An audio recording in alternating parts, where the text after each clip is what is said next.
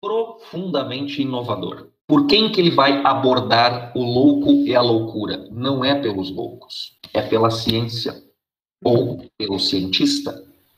Ou mais ainda, o que está em jogo na obra do Machado, O Alienista, enquanto temática, é como se define um louco.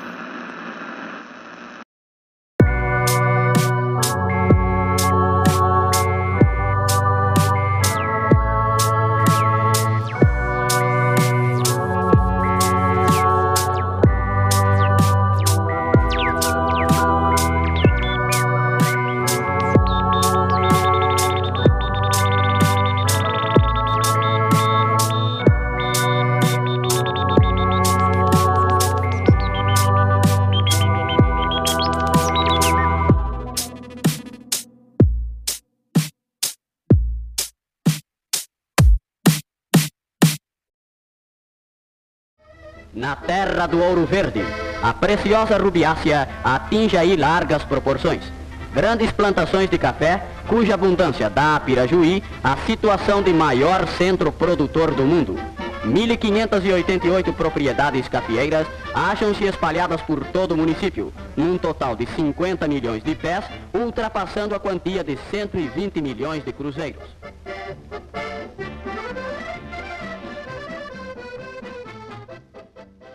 O Machado vive neste século XIX com essas questões da transição do Império para a República e, em especial, o fim do escravismo, que é um processo longo, desde 1850, as primeira, a primeira lei, Eusébio de Queiroz, abolindo o tráfico de escravos, depois vem vindo outras leis, até finalmente, em 1888, a abolição da escravidão. A abolição da escravidão é uma coisa que também marca a transição da monarquia para a república, né? Tanto que a abolição foi uma das causas, né? Perfeito, Matheus. A, a, abolição, ali a gente costuma, na história, apontar alguns aspectos, entre eles a escravista, a questão escravista. É, essa nata de latifundiários escravistas, eles não queriam perder os seus escravos, de forma alguma. Aquela mentalidade aristocrática de ter muitos escravos ao seu dispor e tudo mais, né? Da raça superior. Na medida em que o império, fale-se lá na, na princesa Isabel, proclama a Lei Áurea, libertando os escravos negros, cria-se um impasse com esses latifundiários que deixam de apoiar o imperador. Mas para o Machado de Assis aqui nesse momento, acho que o, o mais destacado de se mencionar, e que vai aparecer de forma estética nas suas obras, é o conflito ou a contradição entre um ideário liberal, que vem da Europa, né? Revolução Francesa, Iluminismo, revoluções inglesas, e um Brasil escravista. Então, enquanto as elites propagam o liberalismo em certos aspectos, por exemplo, o econômico, em outros eles negam o liberalismo, como é o caso dos escravos, queriam manter os escravos, que mesmo libertados acabam sem nenhuma condição de prosseguir a sua vida porque são simplesmente libertados, mas não lhes dão as condições para sobreviver na sociedade. Então enfrentam inúmeras dificuldades. E além de ter sido o último país a abolir a escravidão, o Brasil fez dessa tragédia um dos sistemas mais lucrativos de sua história. Que a grande economia do Rio era a economia do tráfico de escravos. Nenhum negócio é tão lucrativo quanto o tráfico de escravos. Entre encher o navio de mercadoria e trazer esse navio para a América praticamente sem perda nenhuma, é um lucro de quase 500%. Então, nenhuma atividade econômica é tão rentável.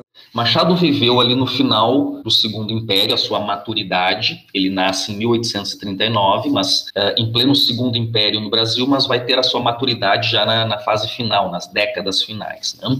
ultrapassa esse século XIX, ingressando no século XX, falece em 1908. O que isso nos diz de imediato? Ora, de imediato já nos informa que Machado está num período crítico da história do Brasil, ou seja, a transição do Império para a República. O Império, o regime monárquico, desde a independência em 1822 até 1889, quando há a proclamação pelo Marechal Deodoro da Fonseca. E nas palavras do próprio Machado, por exemplo, em Quincas Borba, nada mudou ou, quando muito, o regime político. Mudou da monarquia para a república, mas as condições sociais permaneceram as mesmas. Quem era rico continuou rico, ou até mais rico, quem era pobre continuou pobre, ou até mais pobre. É, é interessante sempre lembrar que Machado vem de uma família pobre, né? ele era neto de escravos alforreados. Por muito tempo, a, a, os próprios manuais de literatura, livros didáticos de literatura que iam para os colégios, né? apresentavam a, a fotografia do Machado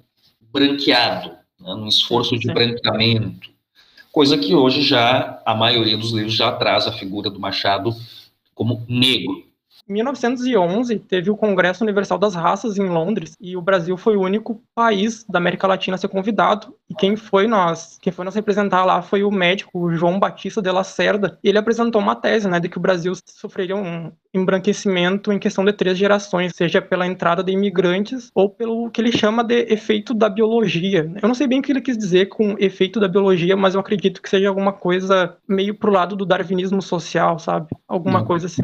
É provável. É, o, o, branqueamento, a política de branqueamento da população, como você mesmo mencionou, em relação à imigração, é uma política uh, de governo, né, ou na época de Estado do Império do Brasil, na medida em que começa a trazer os imigrantes, por exemplo, alemães, italianos, mas não somente estes, né? Além de substituir a mão de obra escrava em cafezais, esses imigrantes também vinham com esse intuito de branquear a população. Havia essa preocupação das elites brasileiras, sem dúvida, e que perpassa a República também.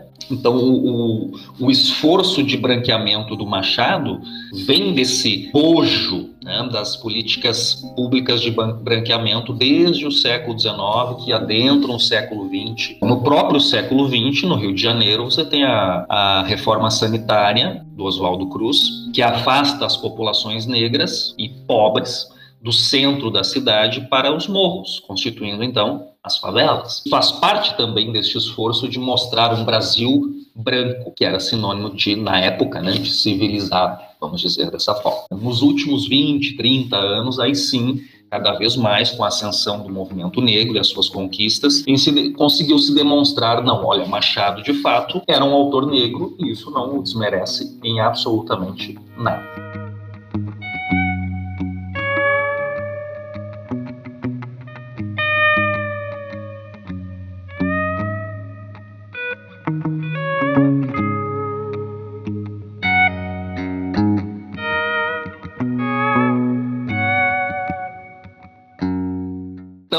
Vigora este século XIX, né, a transição do Império para a República, a questão escravista e o liberalismo ao mesmo tempo. E também outros aspectos filosóficos chegam ao Brasil nesse século XIX, como é o caso do positivismo, uma doutrina filosófica principalmente elaborada pelo francês Augusto Comte, que tem uma série de aspectos, inclusive pro propagava uma religião positiva da humanidade, mas em especial aqui eu acredito que para a obra do Machado é importante a questão da ordem do progresso, que está na nossa bandeira nacional, por exemplo, influência positivista, né? e especialmente, sobretudo, a crença na ciência, né? no progresso da humanidade em forma linear de uma etapa para outra, a ciência como um discurso infalível, o que aí entra em, em, em acordo também com o cientificismo. Então, este positivismo e este cientificismo, muito em voga no século XIX, acabam criando vamos dizer dessa forma, pequenos grupos de poder. É o caso do alienista, onde a ciência médica apresenta-se como um polo de poder. Quem não domina a linguagem desta ciência médica está excluído. O cientificismo vai ser uma das críticas, sim, do Machado de Assis, né? O positivismo também vai estar muito criticado por ele ao longo de todas as suas obras, praticamente. Não só o alienista, mas os romances também. Uh, o positivismo ele adentra o Brasil muito pela elite que vai estudar fora, né? Porque como no século XIX o Brasil não tinha universidade, é, esse pessoal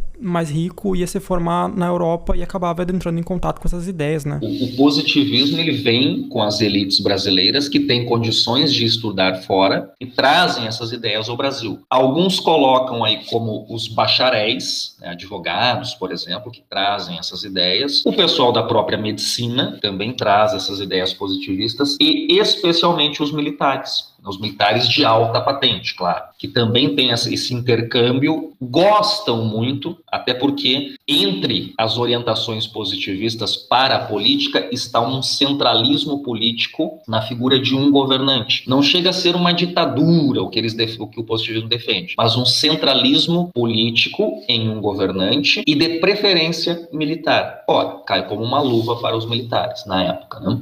Tanto que Deodoro é o expoente do positivismo ao proclamar a República, muito influenciado por outro militar responsável por trazer ao Brasil para as classes militares, né, ou para a elite militar, a teoria positivista, o Benjamin Constant. Aqui no Rio Grande do Sul também vamos ter né, uma escola positivista muito forte, com o próprio Júlio de Castilhos, o Borges, o Getúlio Vargas, mas eu acho que o problema maior do positivismo, ali do determinismo, do cientificismo também, está nessa ideia da crença infalível. A ciência, sabemos, pode falhar, sim. Ou ainda o discurso científico como o único, ou melhor dizendo, o conhecimento científico como o único válido. Nenhum outro filosófico, metafísico, não seria um válido. Então, ah, eu acho que é, é problemático. Na própria história, por exemplo, o positivismo cria uma filosofia da história que embasa discursos de eugenia. À medida em que ele prevê que há estágios evolutivos da sociedade, isso permite aos europeus dizerem na época: olha, nosso estágio é o mais evoluído, é o terceiro estágio, é o positivo. Já uma sociedade indígena que não está no nosso estágio é involuída, portanto, inferior. Então, aí começam a aparecer os problemas. Né? A, a própria ideia da neutralidade do pesquisador, da ciência. Nós sabemos hoje que a ciência não é neutra. E muito mais, que a ciência evolui a cada momento. Uma teoria hoje pode contrariar e superar uma teoria de anos atrás por exemplo. Na psicologia, uh, se tem o costume de utilizar das ideias do Michel Foucault, né, para questionar esse, uh, essa neutralidade da ciência, né, assim como o poder e o status, né, que está implicado nessa posição de neutralidade, né. Depois do positivismo do Comte, nós temos o materialismo do Marx do Engels, contesta tudo isso. E mais recentemente, sim, ampla gama de pensadores aí que contestam, sem dúvida, a infalibilidade da ciência, né? entre eles o próprio Foucault sem dúvida. Né? E na esfera da psicologia, a gente tem na época uma série de inovações, sobretudo a partir da França, com o Charcot, o Philippe Pinel. Né? O Pinel, inclusive, vai ao hospital que prende, acorrenta as mulheres consideradas loucas na época e as liberta dos grilhões. É porque o, o, o, louco, a loucura, vou usar o termo louco de forma indiferente aqui, né? O pessoal da psicologia, né, faça a adaptação necessária. O louco é considerado pela sociedade como um incômodo. As pessoas loucas ficavam perambulando pelas ruas, ou ainda quartos fechados dentro de alguma casa de família, mas era um incômodo, um estorvo, um problema. O que se faz então? Ora, o melhor será interná-los, interná-los acorrentados, para que fiquem lá quietinhos. O Pinel representa uma inovação nesse momento, na medida em que liberta. Diz, não, eles não, não são criminosos para ficarem acorrentados. Ele tem uma visão mais humanizada, né? Que é o que o Foucault exalta em certo momento das suas obras. Ele ressalta: olha, a atitude do Pinel foi, por um lado, muito positiva, né? libertar os loucos dos grilhões. Por outro lado, manteve em isolamento, como é o caso aqui no Brasil, nesse mesmo século XIX, que o Machado de Assis está acompanhando nas discussões em torno do que fazer com os loucos no Rio de Janeiro e a decisão da criação do primeiro hospício no Brasil, o Hospício Pedro II, em 1852. Machado acompanha tudo isso e com grande interesse, o que talvez se reflita aí na obra O Alienista.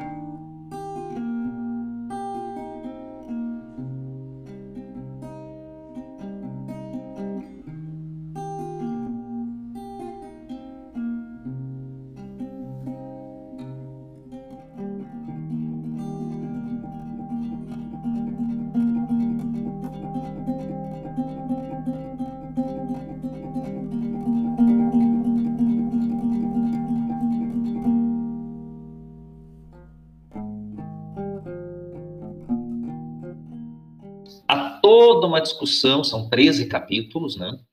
Em torno do gênero. Qual seria o gênero do alienista? Ele acaba sendo colocado dentro do gênero conto, de uma forma geral.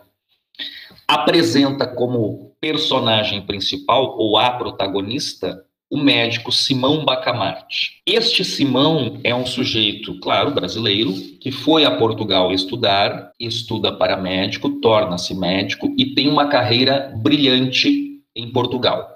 De fato, ele galga grande reputação lá. No entanto, Simão Bacamarte re resolve retornar para Itaguaí, a sua cidade natal. Né, recusa ofertas do rei, do rei de Portugal para ficar em Coimbra, para ficar em Lisboa. Isso tudo não é narrado, contado em, pormenores, né? Isso nos é informado pelo narrador em terceira pessoa. No caso, a frase do Bacamarte para o rei de Portugal é interessante, porque eles ali nos revelam a tônica da obra. Vejam, ele dirá: a ciência, disse ele a Sua Majestade, é o meu único emprego. Itaguaí é o meu universo. A ciência. A ciência vai começar, vai aparecer aqui já no incipit e a todo momento, até o final da narrativa, vai se falar em ciência. Ciência, ciência, ciência, ciência, ciência. Bom, é tão frequente a ideia de ciência que Simão Bacamarte encarna mas uma ciência nos moldes deterministas, cientificistas e positivistas, né? Ou seja, infalível, único, único conhecimento válido que ele, Bacamarte, encarna. Uh, que até na escolha da esposa ele adota uma posição científica, ou seja, escolhe a esposa pelas questões fisiológicas, anatômicas. É uma questão bem utilitarista, né? A gente pode dizer. É, pode ser. Né, ele pensa numa mulher que vai lhe gerar bons filhos. Sim, não é o amor pelo fim não. dele mesmo, né? É o amor pelo visando o futuro, sei lá, alguma é, coisa assim. Exato. E, e então, aí que entra o narrador, volta e meia, desestabilizando esse discurso do, do Bacamarte. Né? Porque o narrador nos coloca, ó, escolheu ela né, pelas questões científicas, narrador em terceira pessoa, né? E, ah, mas ela era, ele narrador coloca, mas ela era mal composta de feições, ou seja, era feia. Mas aí, longe de ficar triste por isso, o Bacamarte fica até feliz, porque não ia perder tempo com a, contemplando a esposa para poder se dedicar à ciência, né? Então, a ciência vai estar presente em todo momento aqui na obra.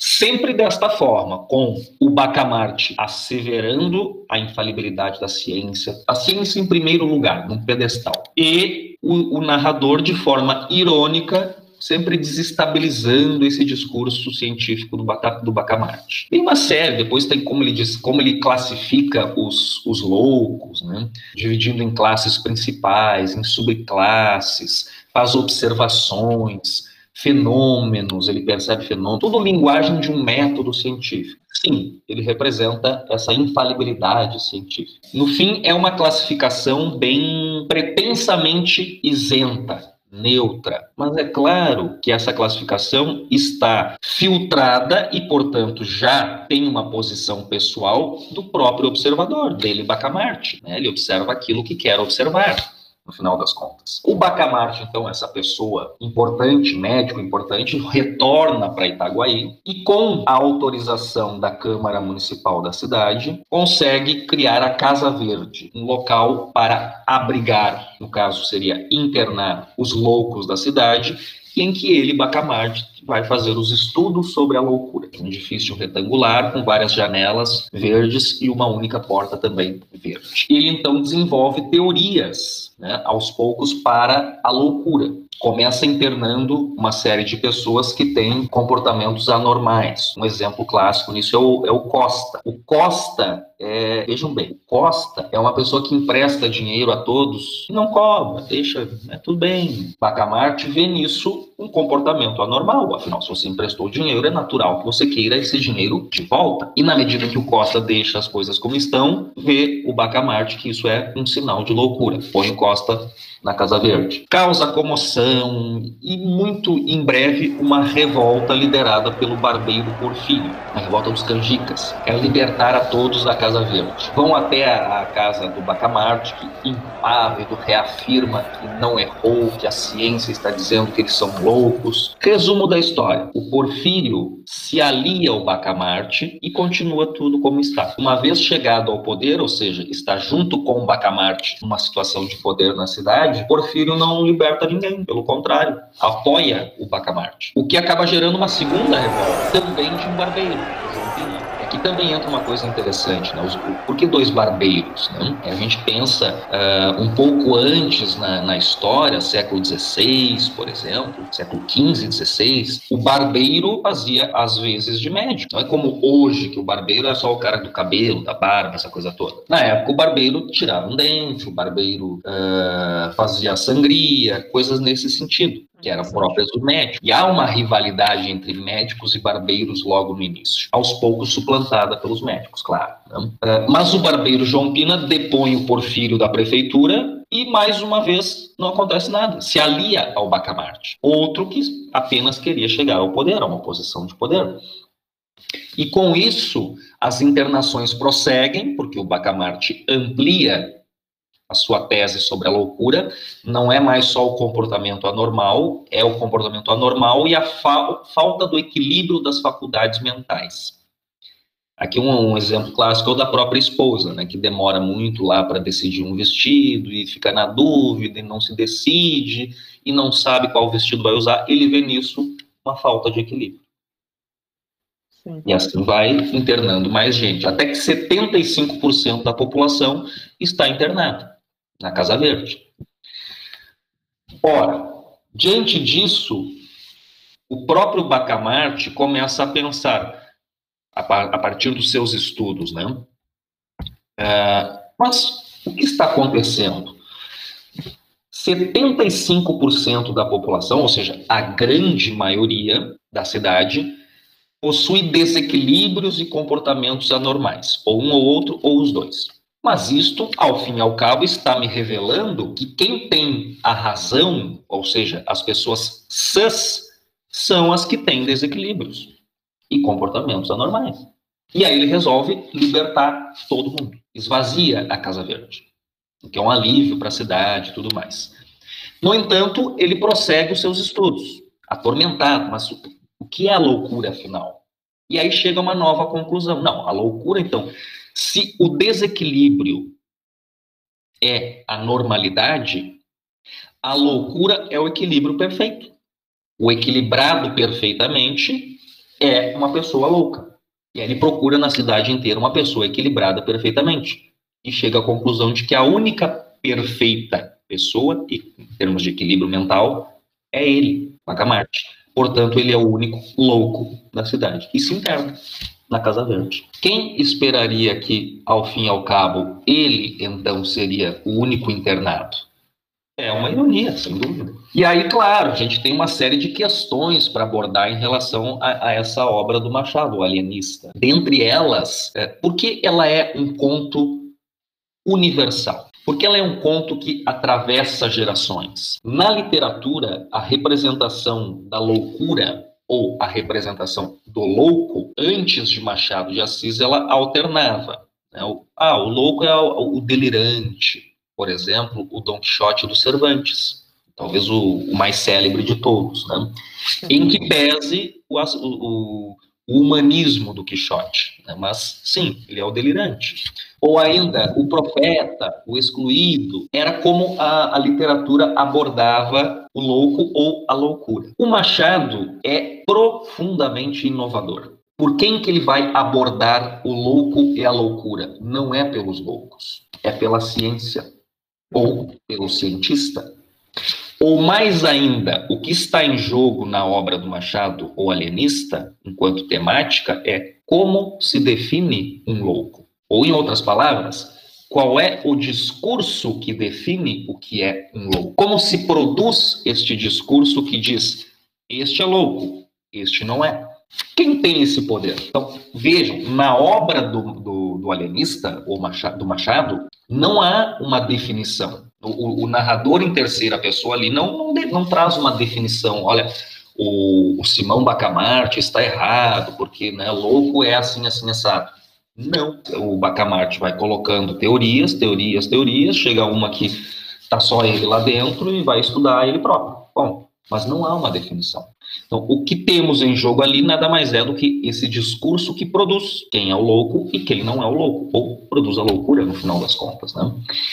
Isso vai sendo narrado e, e, construído nessa dualidade axiológica, ou dualidade valorativa, entre o Bacamarte, que afirma essa infalibilidade, neutralidade da ciência, único discurso, único conhecimento válido, nenhum outro o é. E o narrador, pela ironia, vai desestabilizando o discurso do Bacamarte, aos poucos, aos poucos, aos poucos. Às vezes por questões muito mínimas, né? É, quando você nota aquele contraste muito grande num enunciado em que há a rigidez, a sobriedade, ou ainda o, a frialdade do aspecto científico, e o Machado insere, através do narrador em terceira pessoa, algumas, alguns léxicos, algumas palavras que entram em choque com isso, porque não são palavras do gênero científico, criando o sentido da ironia, no final das contas.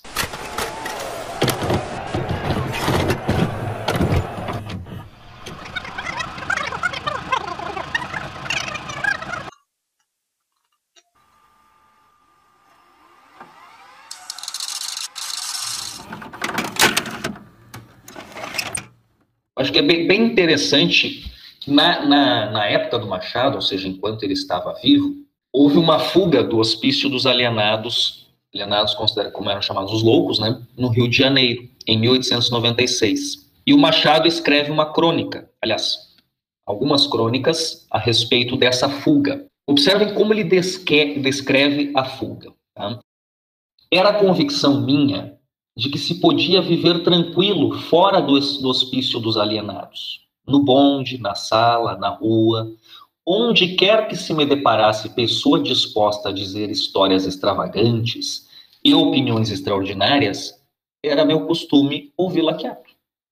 Uma outra vez sucedia-me arregalar os olhos, involuntariamente, e o interlocutor, o louco, né, supondo que era admiração, arregalava também os seus e aumentava o desconcerto do discurso, ou seja, inventava ainda mais.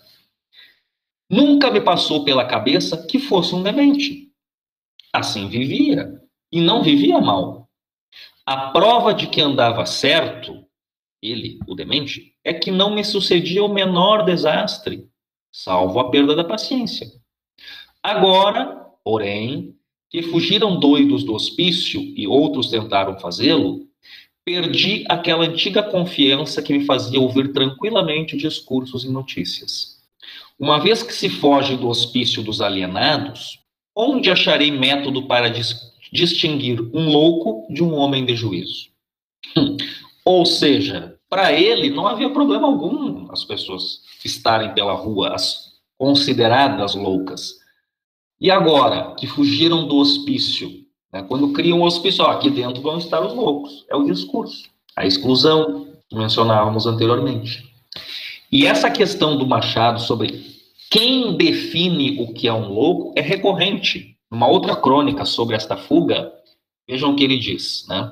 Os, os, pre, os presos, os internados loucos, considerados loucos, fogem liderados pelo serrão. Vejam o que ele menciona. O cálculo, o raciocínio, a arte com que procederam os conspiradores da fuga foram de tal ordem que diminui em grande parte a vantagem de ter juízo. O ajuste foi perfeito. A manha de dar pontapés nas portas para abafar o rumor que fazia Serrão, arrombando a janela do seu cubículo, é uma obra-prima. Não, não apresenta só combinações de ações para o fim comum, organização, né? Revela a consciência de que, estando ali por doidos, os guardas os deixariam bater à vontade. E a, e a obra da fuga iria ao cabo, iria ao fim, ia dar certo, sem a menor suspeita. Inteligência, né? Francamente, tenho lido, ouvido e suportado coisas muito menos lúcidas. Então, Machado estava assim, olha, como se diz, quem é que diz o que é um louco e o que não é um louco? Olha o que esses supostos loucos fizeram, em conjunto ainda, para fugir do hospício. é uma discussão que vem, né, e muito tempo, de, muito tempo depois, é, razoavelmente um tempo depois, toda a discussão em razão do, da reforma psiquiátrica, né, luta antimanicomial, a Nise aqui no Brasil liderando essa luta, né, por Sim. exemplo. Uh, o Brasil tem diversos fatos que a gente pode chamar até de históricos, assim, né, sobre a forma horrível, assim, é, que a loucura foi institucionalizada, né, em manicômios. Uh, eu acho que o fato mais chocante e assombroso de todos é o do manicômio de Barbacena, né. Tem um, um livro escrito pelo, por uma jornalista sobre o manicômio de Barbacena, que o nome é Holocausto Brasileiro, e tem também um documentário. Até antes de entrar no curso de psicologia, eu não sabia sobre esse fato do manicômio de Barbacena, e é curioso, assim, porque muita gente não sabe, né, que isso aconteceu aconteceu no Brasil. É uma tragédia histórica, assim, né? A gente pode chamar. E a Nise, com certeza, assim, eu acho que a história da Nise, ela é um marco, assim, de como a gente deve repensar uh, as instituições que abrigam e cuidam, né, dessas pessoas que têm transtornos mentais.